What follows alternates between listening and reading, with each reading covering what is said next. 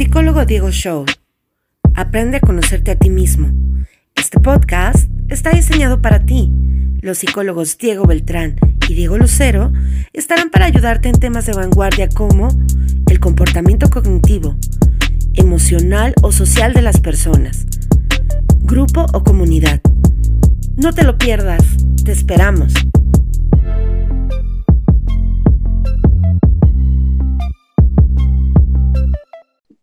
Buenos días a todo el mundo, a todo el universo. Estamos aquí en otro episodio con mi compañero en tocayo, Diego Lucero. ¿Cómo se encuentra hoy? Bien, bien, mi estimado. ¿Tú cómo te encuentras? Listo para grabar, ya listo para que venga Santa Claus y me dé mis regalos. pues está bastante bien, qué bueno que a ti te llega todavía Santa Claus, a mí ya no se acuerda, de mí ya no se acuerda desde hace, uh, con 22 años. Este, yo, yo soy mi propio Santa Claus. Sí, de hecho, pero pues algunas veces ni eso. pero está, está bastante bien. Este, creo yo que durante el año nos consentimos mucho y Santa Claus viene varias veces. Lo bueno es de que le gusta el calor y no nada más viene en invierno. Exacto. El tema de hoy, chicos, va a ser un tema interesante, muy común, yo creo, va a ser relaciones tóxicas. ¿Qué opinas de eso, Tocayo? Uy, es un tema bastante fuerte, bastante bueno. Eh, finalmente tendríamos que definir primero que nada cuál es, qué es a lo que nosotros le llamamos relación tóxica, ¿no? Eh, básicamente las relaciones tóxicas es algo que comúnmente se llega a dar. En esta eh, generación en la que nosotros vivimos es un término que se, que se llega a dar. La psicología, gracias a Dios, ha estado involucrándose mucho en la terminología eh, que utilizamos habitualmente y las personas poco a poco se han ido preguntando un poquito más acerca de cómo es de que pues esta gran ciencia las puede ayudar. Eh, finalmente, el término de tóxico es algo que se ha venido acoplando, que se ha venido dando, finalmente se ha ido pues adoptando de eh, pues la biología dentro de la medicina dentro de eh, pues la psicología eh, estamos teniendo como tóxico algo que te hace daño no y finalmente es algo que poco a poco va deteriorando tu forma de ser tu forma de estar tu bienestar digámoslo así y también pues ha estado deteriorando la forma en la que te relacionas con las eh, personas, con tu entorno y contigo mismo, a tal grado de que finalmente pues ya no te sientes bien con lo que haces, con lo que dices, con lo que piensas, con lo que hablas.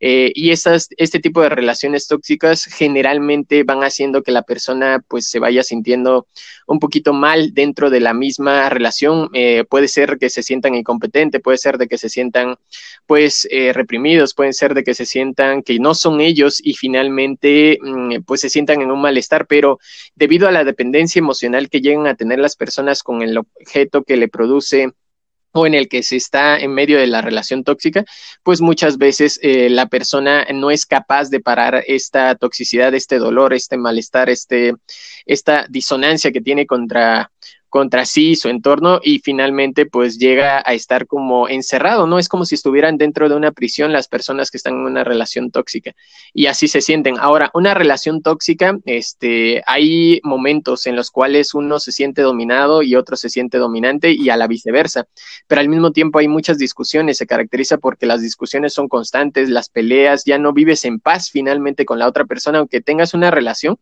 las relaciones ya no son bonitas, ya no se disfrutan, ya no eres tú, ya no tienes un espacio, ya no tienes dignidad, ya no tienes la parte en la cual te sientes pleno contigo mismo.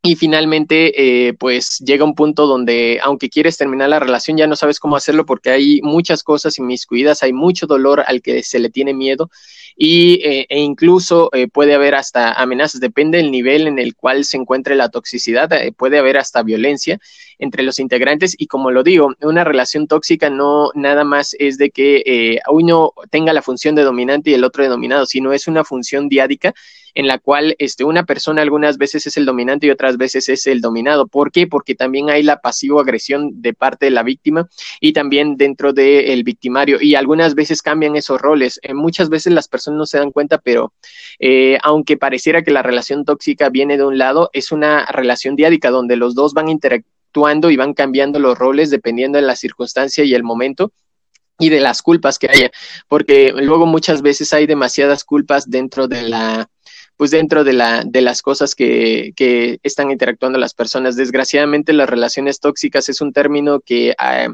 pues se ha venido dando, pero esto ya viene de, de, años, ¿no? Es decir, tenemos en la, dicen por ahí que creo que eh, estadísticamente de las personas que se casan, eh, ahorita estábamos hablando antes de que se grabara el audio, estábamos hablando de personas que se casan, este, pero eh, estadísticamente las personas que se casan, eh, nosotros pues tenemos que más o menos de cada, de cada este, cuatro, uno, de uno a dos personas se van a divorciar, ¿no? Entonces, básicamente es una tasa bastante alta donde eh, más o menos del 25 al 50% de las personas se están divorciando a pesar de, haberse casado. Entonces, aquí tiene que ver también con que, eh, pues, las personas muchas veces, eh, y esto es en general, ¿no? Y a lo largo de la historia ha ido aumentándose esa tasa de, de divorcio. Y es más que nada porque las personas llegan a un punto donde pues ya no hay esta relación en la cual se sienten eh, plenos, ya no hay esta relación en la cual se sienten libres, donde tienen su propia, pues su propio espacio, su propia dignidad, ¿no? Donde están aguantando, eh, pues muchas cosas que no les gustan, malos tratos, y llega un punto donde revientan y hay este, separaciones.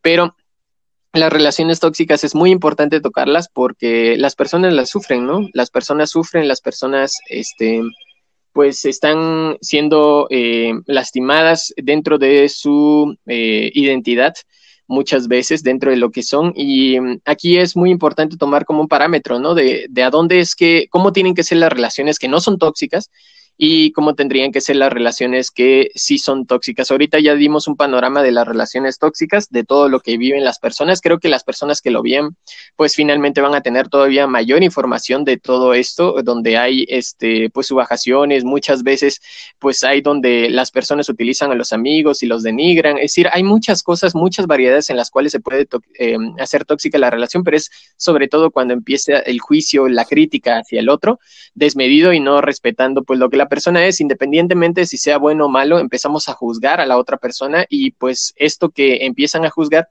eh, demerita la confianza que hay entre la pareja y al mismo tiempo pues la seguridad que uno tiene con el otro. Estas relaciones tóxicas no nada más se van en el plano de lo psicológico, sino también de lo sexual. Algunas veces hay infidelidades, perdones a medias que no se llegan a dar y en ocasiones esos perdones a medias, eh, pues lo que ocasiona es de que las personas se mantengan en culpa, en resentimiento y entonces se lastimen y como eh, todavía no se logran eh, pues olvidar de la sensación que les ocasionó el otro con la falta o con el daño, pues claro está de que hay pequeñas microvenganzas. Entonces, eh, básicamente las relaciones tóxicas hay mucha variedad. Básicamente, si ustedes quieren ver eh, una escala de violencia, está la del IPN, donde pueden tener como un escalómetro de la violencia. Y finalmente, eh, creo yo que las personas deben de saber de que pues hay una forma de vivir feliz, aunque tengan miedo, pues hay una forma de vivir pleno. existe. cuando una persona constantemente ha estado en medio de relaciones tóxicas, pues debe preguntarse, ¿no? ¿Qué es lo que está haciendo mal ella y qué eh, patrones de conducta está eligiendo en el otro que finalmente no logra parar al inicio? Cuando una relación es tóxica, ya lleva mucho tiempo este, dándose esa toxicidad y van pequeños micro, microviolencias que las personas van admitiendo, que van permitiendo y finalmente que se van exacerbando. Yo creo que la violencia es algo que no es permisible y que las personas cuando la aceptan en su mínima expresión hacen que pueda llegar a, a crecer. Claro está de que si la denuncia si lo hablan con la persona y este, esta persona entiende y la forma en la que puede llegar a estar haciendo daño, pues está y lo puede modificar, está bien, pero si esto que están denotando como violencia afecta la identidad de la otra persona y ya no la deja hacer porque algunas veces utilizan eh, como me estás lastimando y la, la, otra persona es así, entonces ya estaríamos hablando de una incompatibilidad.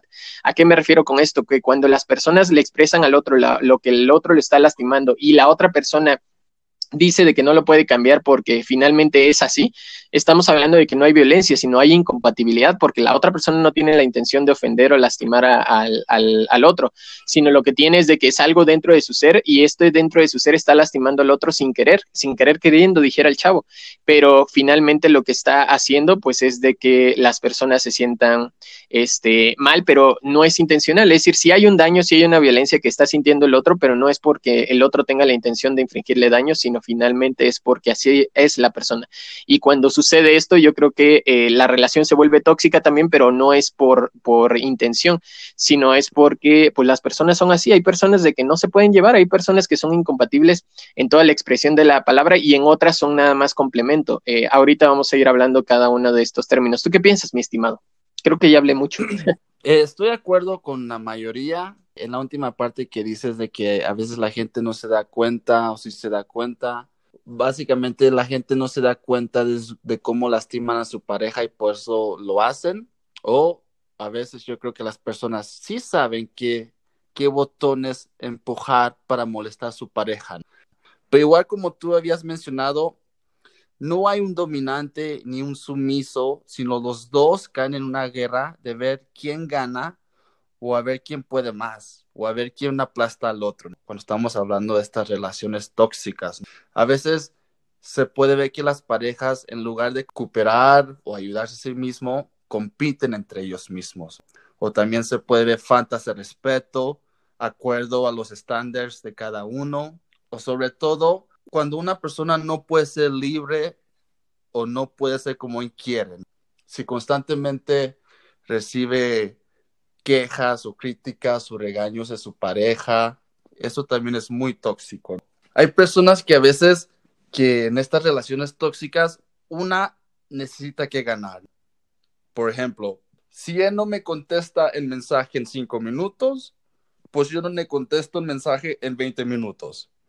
O si él no llega aquí a las 10 de la noche, pues yo no voy mañana a la casa de su mamá. Entonces, hay una, se, se hace como esta relación amor y odio. Tú me lastimaste, no tuvimos comunicación, entonces yo te la regreso. Pasivo, agresivo o a veces hasta activo. Yo siempre creo que hay unas preguntas muy buenas que te tienes que hacer si tú crees que estás en una relación tóxica. La primera pregunta es, ¿esta relación me está haciendo feliz? O sea, ¿vale la pena? Estoy invirtiendo más en la relación que la otra persona. Yo le estoy poniendo más actitud, yo le estoy poniendo más ganas, y yo no veo nada de esta otra persona. Yo estoy siendo más respetuoso, yo estoy tratando de hacer como actividades juntos y la otra persona nomás se quiere pasar jugando Nintendo todo un día. O también, esta otra pregunta también es muy buena sientes que no tienes una confianza ni de que me puedes explicar o decir cualquier situación a tu pareja, que te da miedo su reacción.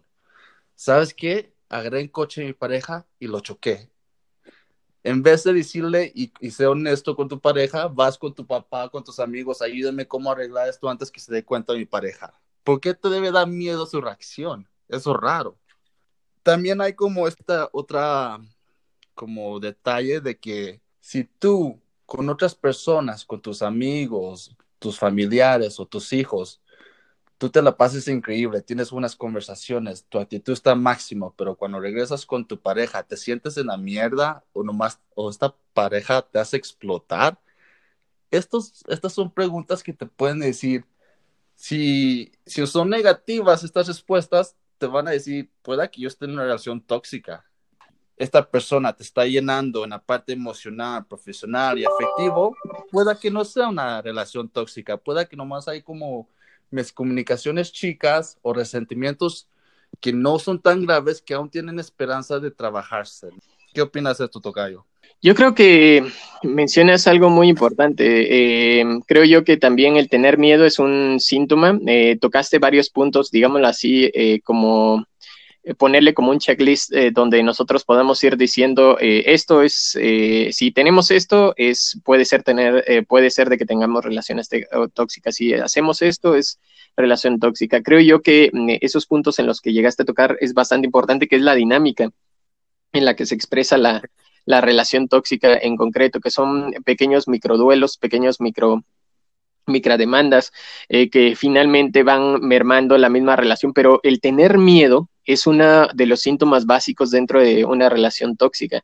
También donde no te sientas pleno también es eh, parte de la relación tóxica, pero no todas las personas que no se sientan este, plenas van a sentir de que están en una relación tóxica, sino finalmente en esta parte del miedo, en esta parte del temor, en esta parte del ocultar, en esta parte donde pues finalmente se pierde, como eh, decía al inicio, la confianza, ¿no? Donde eh, pues ya no puedes hablar libremente, donde ya no eres tú, donde ya te desfiguras prácticamente para convertirte algo en función del otro, es cuando nosotros estamos hablando de que ya es una relación tóxica. Mm, eh, hablemos o entendamos un poquito lo tóxico, ¿no? Finalmente vamos a entender lo tóxico como, como, algo que te está dañando, que te está desconfigurando, que te está alterando la forma en la que tú eres y en lo que está haciéndote cambiar a tal forma de que te impide este, realizar lo que comúnmente venías haciendo. Cuando nosotros estamos hablando de una relación tóxica, pues estamos hablando de eso, ¿no? De que en realidad la persona por algún motivo ya no hace lo que venía haciendo, pero ese motivo ya no es eh, personal, sino es un motivo de miedo, ¿no? Como bien lo tocaste, es un motivo de miedo, de malestar, de no querer tener problemas, de evitar mejor tener estas dificultades que uno tiene para poder ser feliz, ¿no? Como si en realidad dejar de hacer sería la felicidad. Eh, eso es un síntoma muy primario dentro de la relación tóxica. Creo yo que eh, las personas muchas veces, a pesar de que están buscando sentirse eh, plenos con otro ser humano, pues ese ser humano, al contrario de hacerlo sentir feliz, pleno, completo, este, vivo, que en realidad le, le proyecta más a ese futuro, que lo hace crecer más como persona, pues está sintiendo lo lo contrario, ¿no? De que te está opacando, de que te estás sintiendo un poquito mal. Hay una competencia luego también entre las personas de ver quién es el que puede más. Creo yo que esta competencia es finalmente lo que llega a ser y llega a ocasionar de que las personas pues no se sientan este plenas dentro de la misma relación a ver quién puede más a ver quién puede hacer más daño a ver quién puede este mejorar la forma en la que se dijo las cosas y no quedarse con nada no hay hay muchas veces de que eh, confunden la sinceridad con el cinismo y muchas veces también de que se preocupan poco por eh, poder eh, no lastimar al otro.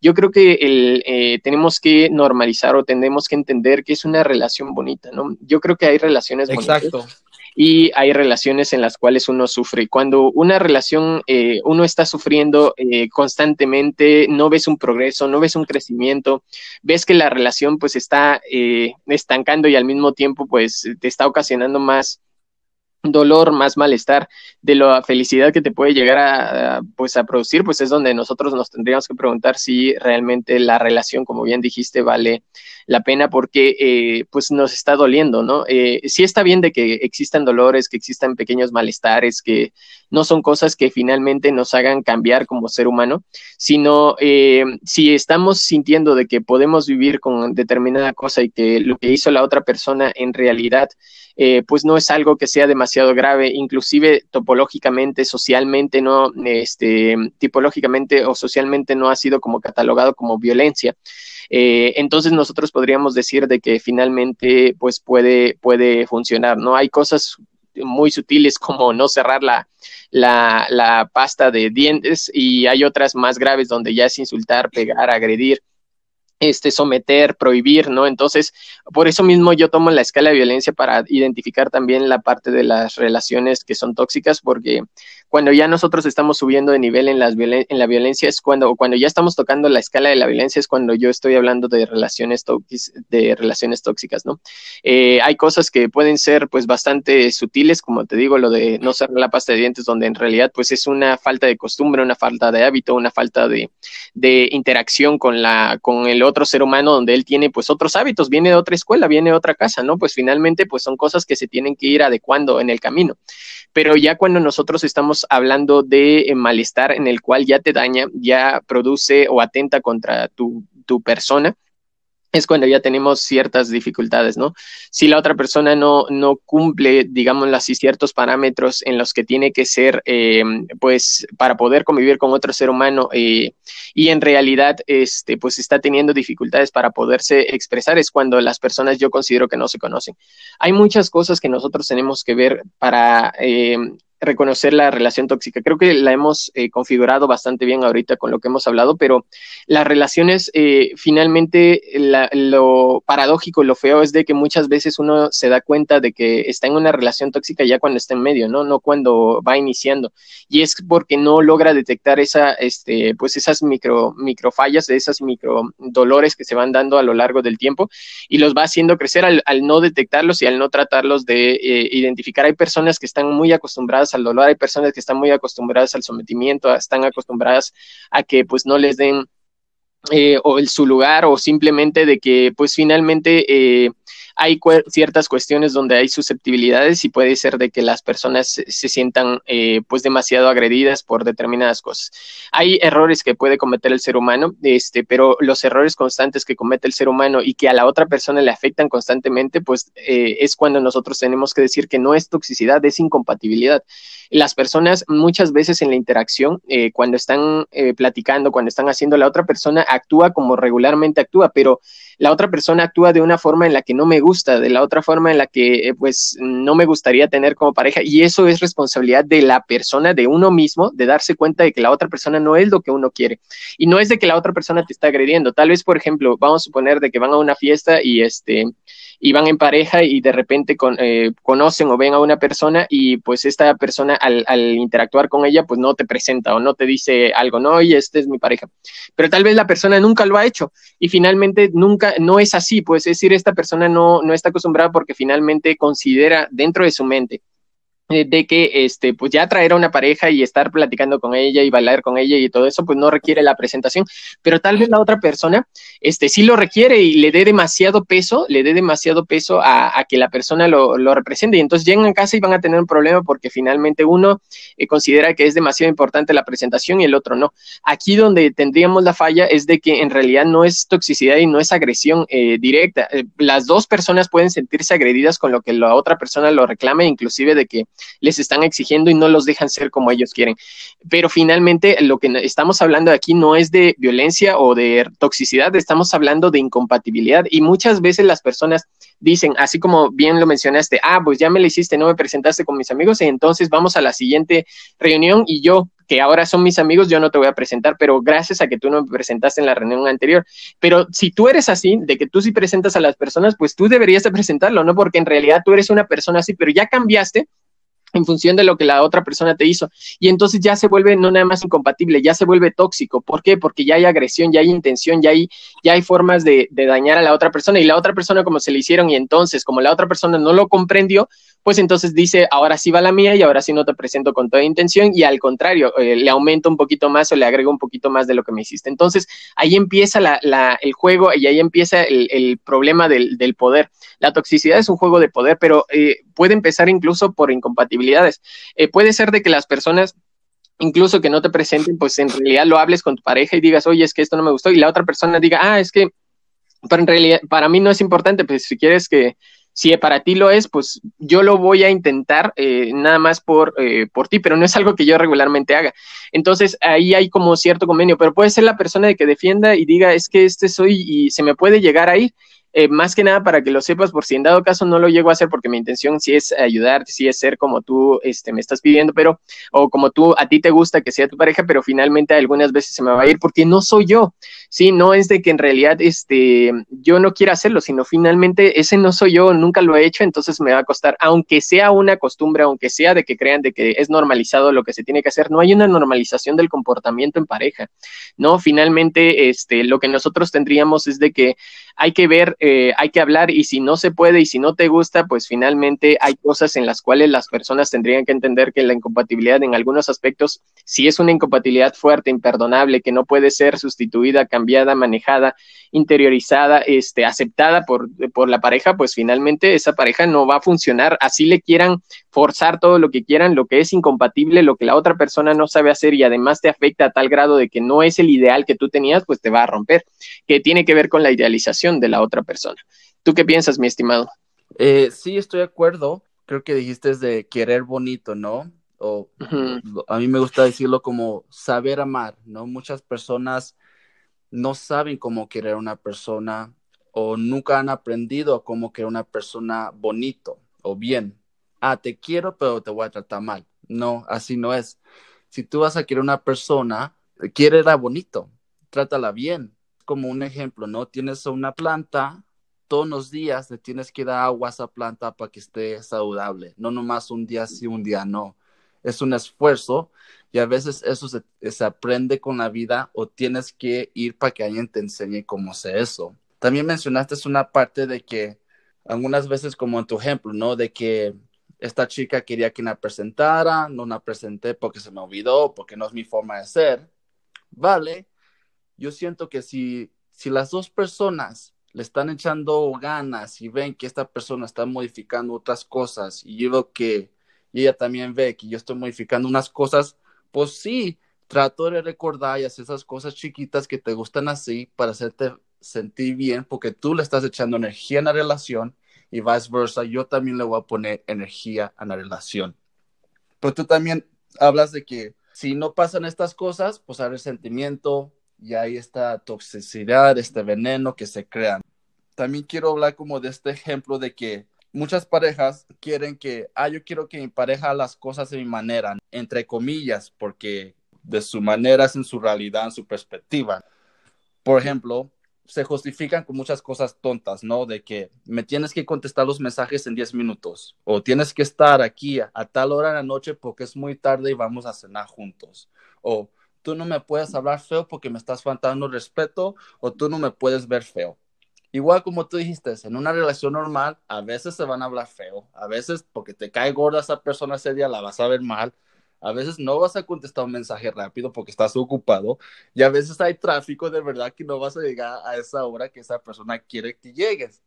Pero también hay una agresión en la otra persona que te quiere controlar, de que te está ordenando, de que tú tienes que hacer esto, tú tienes que estar aquí en este momento y tienes que hacer todo lo que yo diga. No es así, no es así. Es como tú dices, que al final estas personas se quedan en estas relaciones por el miedo, el miedo de la soledad, de que no saben cómo estar solos, o ese miedo de que, ¿sabes qué? Ya invertí mucho tiempo en esta gente, en esta persona, entonces pues me voy a quedar con él. Estaba escuchando, me acuerdo en la universidad de un ejemplo de una chica que nos dijo que ella conocía a una amiga, ya sabes, una amiga de una amiga, ¿no? Nada. que que su que ella estaba con un güey, con un, perdón, que estaba con un chico por cuatro años, el chico la engañó los últimos dos años, entonces esta chica se dio cuenta y le dice, ahora nos vamos a casar porque me engañaste y porque ya invertí cuatro años. Entonces, ¿ves esta dinámica tan tóxica que la chica, aunque dice, tengo miedo de perder todo mi tiempo que he invertido en este cabrón, que no me importa que me engañó en los últimos dos años, yo no voy a perder mi tiempo ni voy a perder mi poder, entonces se tiene que casar conmigo. Híjole, es que sí es eh, bastante eh, problemático el, tema del tiempo en la cognición del ser humano. ¿eh? Es decir, el tiempo es como algo muy importante. Claro, es, es bastante importante, pues es tiempo. Finalmente, mira, si nosotros, por ejemplo, ponemos en cuanto edades, yo tengo 34, vamos a suponer de que me lleve una relación de 6 años, ¿no? Ya llego a las 40 y finalmente al, final del tiempo, pues este, decidimos que no. Ahora, el punto es de que el tiempo en la cognición, dicen las personas, no quiero perder tanto tiempo. Yo creo que no se pierde. Eh, esto de la, de la de la noción del tiempo, de, de, decir, es que perdí el tiempo contigo, perdí este, todo lo que pude haber aprovechado, todo lo que pude haber hecho, yo creo que no, no, no se pierde tiempo, ganas experiencia. Lo que sí es de que, pues finalmente, eh, en el caso de un hombre, este, muchas veces eh, pues él puede seguir produciendo, este, pues no tiene tanto, tanta codicidad en el modo de tener hijos, digámoslo así. En el caso de una mujer, pues sí hay una caducidad, este, en el cual es un poquito más peligroso para ellas, este, a determinada edad, este, pues tener o embarazarse o tener un hijo. Yo creo que esas cosas las hemos llegado a tomar eh, y ha llegado a tocar con muchos pacientes, que es muy diferente la perspectiva en la cual la ve el hombre y una mujer en cuanto a la pérdida de tiempo porque finalmente pues el hombre este, sí puede llegar a tener hijos si en dado caso lo desea eh, sin poner en riesgo pues su vida. En el caso de una mujer sí puede poner en riesgo su vida e incluso la de la de el hijo. Entonces, si lo vemos por esa perspectiva en cuanto al tiempo, sí es pues diferente en cuanto al hombre y la mujer. Ahora, no porque una persona ya invertiste tiempo, pues tienes que quedarte con ella. Eso sí también lo creo eh, bastante bien. Es decir, finalmente sí hay cierto punto en el cual este, las personas están viendo como ciertos objetos, eh, desde esa perspectiva del tiempo, se están viendo como ciertos objetos que son adquiribles y donde se está haciendo una inversión para tener eh, pues a ese objeto adquirible, ¿no? como si estuvieras comprando una casa 10 años. Yo, entonces yo creo que finalmente lo único que están haciendo pues es no comprender que la otra persona es un ser humano y eh, pues no están considerando de que pues van a sufrir, van a seguir sufriendo y no nada más eh, las personas que están teniendo eso, ¿no? Sino también van a sufrir las personas este, que vengan después de ellos. Si se tiene un hijo, si se tiene pues descendencia, pues ellos también van a tener mucho sufrimiento. De por sí hay mucho sufrimiento en el mundo por muchas cosas que, están fuera de nuestro control para todavía añadirle más por nuestras acciones, ¿no? Entonces, eh, creo yo de que si las personas pues quieren aventarse ese chute, pues es, es su responsabilidad de su vida, malamente creo yo para los, las personas que vienen después, porque pues van a tener que sufrir, pero son sus vidas. Lo que sí es de que a mí eh, socialmente es lo que me preocupa, ¿no? Eh, las personas que poco a poco nacen en un ambiente de hostilidad, de agresivo pasividad, donde pues no hay amor, donde no hay comprensión, donde no hay atención, pues eso le están enseñando al mundo, pues de que se pueden llevar de forma pesada, se pueden llevar de forma agresiva, más bien no pesada, sino agresiva, se pueden llevar este pues de una forma en la cual se están vengando y en la cual no te dejas y entonces si tú me haces yo te hago, entonces eso es lo que están transmitiendo hacia futuras generaciones. Y pues finalmente en este caso, por ejemplo, de la chica que planteaste la escena, pues ella dice, tú me hiciste esto y ahora me vas a tener que dar esto. Entonces, eh, cuando tenemos a un niño que son todavía mucho más impulsivos que un, que un adulto, imagínate si un adulto está diciendo eso a un niño, pues lo que va a estar eh, respondiendo pues es de que pues de que en realidad cuando alguien le haga, él también va a tratar de hacer algo y además va a tratar de obligar a la otra persona de que también haga algo. Y así se va transmitiendo, ¿no? Y generacionalmente entonces alguien te hace algo en una combi, entonces lo quieres terminar matando, ¿no? Finalmente, este, aunque muchas veces justicieramente sí se merece mucho, pero tenemos que ver de que eso ya es en respuesta de algo más que algo hizo, es decir, eh, porque la sociedad o porque no me contrataron en mi trabajo, entonces yo voy a tener que robar. Eh, si te das cuenta, es como eh, tú me haces, yo te hago a la sociedad, ¿no? Entonces, yo creo que finalmente esto se va transmitiendo y mm, el problema es de que así como las personas que están robando y que finalmente se vengan porque pues las personas no le hicieron el bien o las posibilidades o el mundo no le permitió ser como ellos quisieran y tomaron determinada opción o simplemente porque ya eh, los catalogaron o piensan de que no son suficientes o alguna otra cosa pues de que lleguen a estar pensando de que pues en realidad las personas eh, no están admitiendo o simplemente de que requiere demasiado trabajo, esfuerzo, todo requiere un trabajo, esfuerzo, hasta robar también implica eh, trabajo y esfuerzo, tienen que estarlo planeando y al mismo tiempo cuidándose, es decir, todo implica trabajo, esfuerzo, pero uno decide en dónde, dónde ponerlo. Yo creo que finalmente este, las personas cuando estamos hablando de toxicidad, este, yo creo que finalmente también eh, estamos hablando de que las mismas personas, en este caso particular que estás mencionando, pues no están considerando de que todo el trabajo y esfuerzo que ellos están pasando durante cuatro años, pues lo van a pasar todo el resto de su vida, ¿no? Si nosotros lo vemos en cuanto tiempo, te estás quejando de que cuatro años fueron una pérdida de tiempo, entonces, ¿qué va a ser el resto? ¿No? Y no nos estamos dando cuenta de que, pues, vamos a perder todavía más tiempo del que nosotros estamos considerando. Y es más, es, es, es tan bonita la vida. Yo, yo siempre he alabado porque en realidad sí creo que a pesar incluso en cuarentena hay muchas cosas por hacer, hay, hay tanto que disfrutar, hay tanto que vivir y este, y finalmente este, uno estar añorando ciertos años pasados, pues sí duele, de hecho sí creo que duele, comprendo a las personas y lo doloroso que es el dolor, pero finalmente creo yo también de que pues los seres humanos, eh, pues ese dolor que uno ha tenido por la pérdida de tiempo y por todo lo que ha invertido, pues se puede multiplicar si uno no lo, no lo toma en cuenta. Entonces, algunas veces yo creo eh, y pienso, si finalmente uno se queda solo, la persona se queda solo, siempre hay amigos y hay otros amigos que también se quedan solos. ¿eh? Entonces, finalmente pues siempre tienes ese modo de convivencia, aunque es bonito tener una pareja y saber alguien que te cuida, que te esmera, que esté ahí contigo y al mismo tiempo que, con el que puedas platicar e interactuar, este, eh, creo yo que esa es la parte bonita donde no se sujetan uno al otro, sino donde los dos comparten sus experiencias, sus vivencias, donde uno y se desarrolla y se desenvuelve como, como uno desea dentro de su vida profesional y personal. Este, y hay alguien que pues finalmente está ahí también para apoyarte, para estar y, si no para apoyarte, pues para seguir, para ver, ¿no? Cómo estás y, e interactuar y eh, sentir bonito cuando estás con esa persona porque lo ves, ¿no? Y porque puedes platicar y no te juzga, es decir, te sientes tan comprendido, tan amado tan eh, la otra persona está tan atenta de ti y tú mismo eh, eres lo mismo con la otra persona. Entonces creo yo de que finalmente eh, si tú, si hay algo que no te gusta de la otra persona y finalmente él traicionó cierta confianza, esa confianza ya no se devuelve. Regularmente el ser humano no entiende de que una falla, una pequeña falla puede causar muchos estragos el resto de tu vida. Entonces asumir la responsabilidad del acto inadecuado es eh, me equivoqué. Y no nada más, por ejemplo, en este caso que tú pusiste, la persona se equivocó, eh, la, la, que tuvo la infidelidad sí se equivocó, pero se equivocó todavía más la otra persona al haberlo elegido también. Y todavía al querer someterlo para poder casarse con él para que recupere el tiempo perdido. Más va a perder el resto de su vida, pero finalmente yo creo de que este, las personas eh, se equivocan porque pues uno no elige adecuadamente por ciertos patrones psicológicos que uno tiene en su cabeza. Y cuando uno elige a su pareja, pues la elige en función de esos patrones psicológicos mal hechos.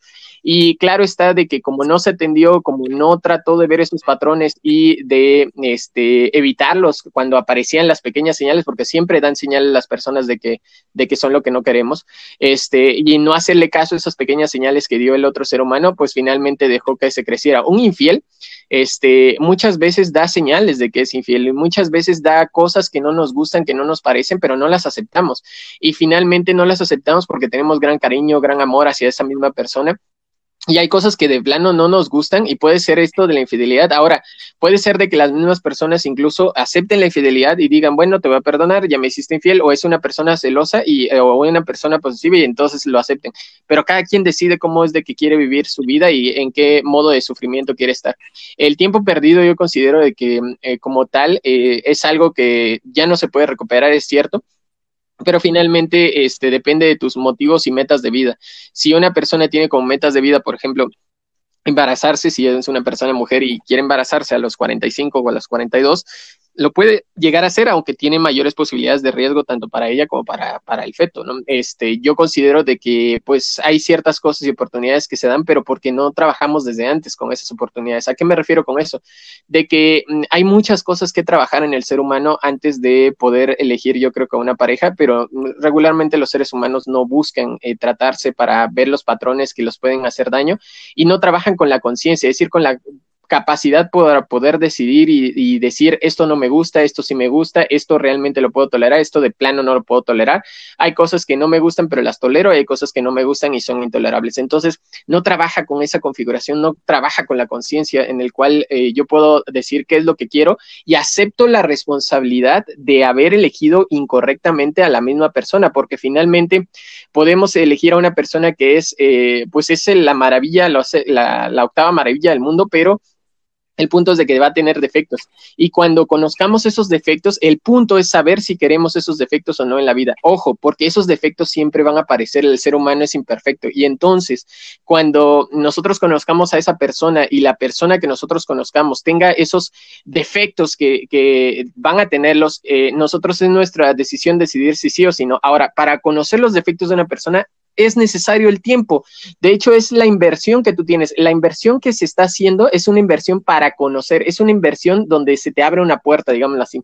Eh, ¿A qué me refiero con esto? De que nosotros vamos a tener, es como pagar algo y es exactamente como lo que te decía hace rato, de que es una inversión en la cual tienen que verlo de que es una inversión, pero no para obtener un objeto, sino es una inversión de conocimiento. ¿A qué me refiero con esto? De que cuando nosotros estamos metiéndole eh, tiempo a una relación y finalmente estamos conociendo a la persona, es es eso lo que estamos comprando, es eso lo que estamos este, invirtiendo, es eso lo que estamos eh, tratando de generar, lo que estamos tratando de generar con el tiempo, estamos pagando tiempo por conocimiento. Y entonces eh, conocemos a la persona y nos damos cuenta si sí o si no, pero uno decidió desde el inicio invertir en esa, en esa en esa persona y conocerla finalmente. Y eh, pues lo que cuesta ese pasaje de entrada para conocer a la persona, pues es eso, el tiempo. El tiempo es lo que es el costo para conocer a una, a una persona. Y eso es lo que tienes que pagar siempre en una, en una relación de pareja, es tu, tu parte inherente. Sí, entonces es el costo. Además de que también cuando tú conozcas los defectos, que ese, te digo, tú ya lo compraste con tiempo, ese es tu derecho. Tu derecho es conocer a la otra persona en base al tiempo. Este, tú vas a decidir si sí o si no. Y si finalmente tú decidiste entrarle a una persona y esta persona tenía un defecto que era intolerable, pues finalmente tú ya pagaste y ya no te van a devolver el boleto de entrada. Tú ya entraste para conocerla y finalmente ese boleto tú ya lo gastaste y uno asume la consecuencia de afrontarse y de querer conocer a la otra persona, porque eso es lo que uno compra, conocimiento de la otra persona. ¿Tú qué piensas, mi estimado? Creo que hablo demasiado o he estado hablando mucho en esta sesión. No, no, estás, eh, estás on fire. Este tema te, te apasiona mucho. es que en realidad eh, sí, creo, sí creo que la felicidad es un punto en el cual este, las personas lo pueden llegar a obtener. Y creo yo que este, si uno va luchando y si uno va queriendo tener una vida en paz, este, no debe depender de la otra persona. No depende de otra persona vivir en paz. Yo sí creo que la otra persona debe de acompañarte en ese camino de paz y no debe de, pues generar una interrupción, un empedrado directamente sobre ese camino. Y muchas veces, pues sí es doloroso perder el tiempo, sí es doloroso perder a las personas, pero hay que ser consciente de que, pues ese dolor, si es muy intenso, si es muy frecuente, si es muy constante, pues no es algo de que se deba de, permitir. Finalmente es algo que, uno debe de, de, ser muy capaz de, de entender de que la felicidad sí viene siempre de uno mismo y se comparte, ¿no? Entonces se comparte y la otra persona también te lo comparte su propia felicidad, pero si uno mismo está empedrada su vida, pues regularmente con la otra persona pues va a construir un camino empedrado. En Estados Unidos hay un dicho, ¿no? Que dice, antes que tú puedas amar a otra persona, te tienes que amar a ti mismo. Y esto me recuerda a este tema de las relaciones tóxicas, porque como cómo tú estás dejando que otra persona te trate así y tú cómo la estás tratando así, con veneno y con odio, porque primero te está faltando que te conozcas a ti mismo y te quieras a ti mismo y reconozcas lo que quieres. Tú también dices que en tema de tiempo es muy importante y todo esto, que con el tiempo vas a llegar a conocer la pareja y todo esto.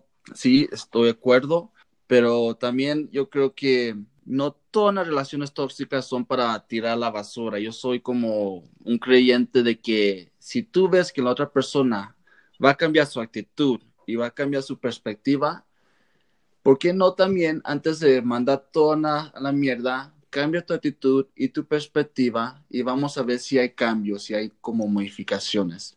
Hasta, no se intenta terapia de pareja, intenta otras cosas, pero en una situación normal, ¿no? Hay unas situaciones donde sí, ya tienes que terminar con una pareja y eso, ¿no? Pero yo estoy diciendo, si tú, si tú ves que hay como un luz al final del túnel, yo sí soy de pelea, pelea, todo que sea, y si termina la relación, terminó, pero tú vas a estar consciente que tú diste todo lo positivo, cambiaste tu actitud y tu perspectiva, y la otra persona no lo hizo, y no, para que no tengas culpa y no te sientas mal.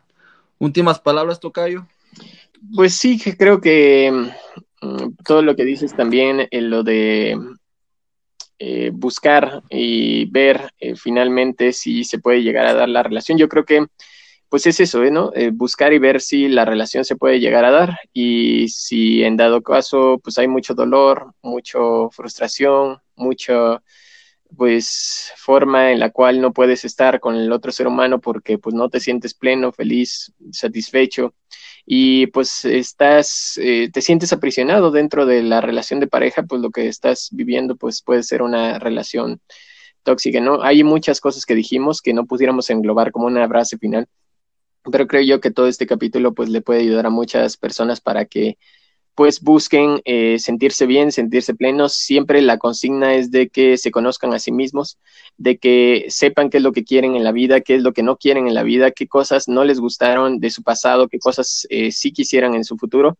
y eh, pues buscarlo, em, buscarlo para que se sientan plenos el resto de su vida y pues finalmente tengan como billones de estado de ánimo, pero no en el punto en el que tú te sientas completamente perdido y que no, no vale la pena, ni tampoco que eres el más grande del universo, porque incluso también pues no estás asumiendo que tienes ciertas imperfecciones que pueden lastimar al otro. Siempre estar constante vigilancia sobre sí mismo, estar atentos, amar a la otra persona eh, em, mucho, eh, finalmente estar conscientes de que la otra persona pues eh, va a haber cosas que las van a, no les van a gustar, lo pueden llegar a hablar y finalmente a partir de ahí es ver cómo es de que se da la relación, pero si en dado caso pues no funciona ese hablar y todavía se siente uno mal, pues como yo lo digo, la incompatibilidad es un punto en el cual eh, tienen que tomarlo en consideración ambas personas, de que pueden amarse mucho, pero son incompatibles, ¿no? Finalmente, el amor no implica la conciencia. Hay dos aspectos muy importantes, que es la conciencia, que es el lóbulo frontal, que es la, la, la parte pensante, racional, y otra parte que es el corazón. Y el corazón puede decir una cosa y el pensamiento puede decir otra y lo más importante es de que los dos se alineen. Si no están alineados los dos, pues probablemente no están teniendo la relación que eh, se merecen. Si creen que la relación que se merecen es a la mitad, pues finalmente eso es lo que van a conseguir. Muy bien dicho, Tocayo. Eh, a todo el mundo que nos está escuchando, hemos llegado al final del episodio. Yo nomás quiero decir las gracias a Tocayo por su energía y su tiempo. Y feliz Navidad a todos los que están en casa. Ojalá les traigan mucha buena salud y felicidad. Muchas felicidades a todos. Igualmente, Tocayo, feliz Navidad. Pásatela bien. Disfruten mucho a sus familias. Chao. Chao. Cuídate.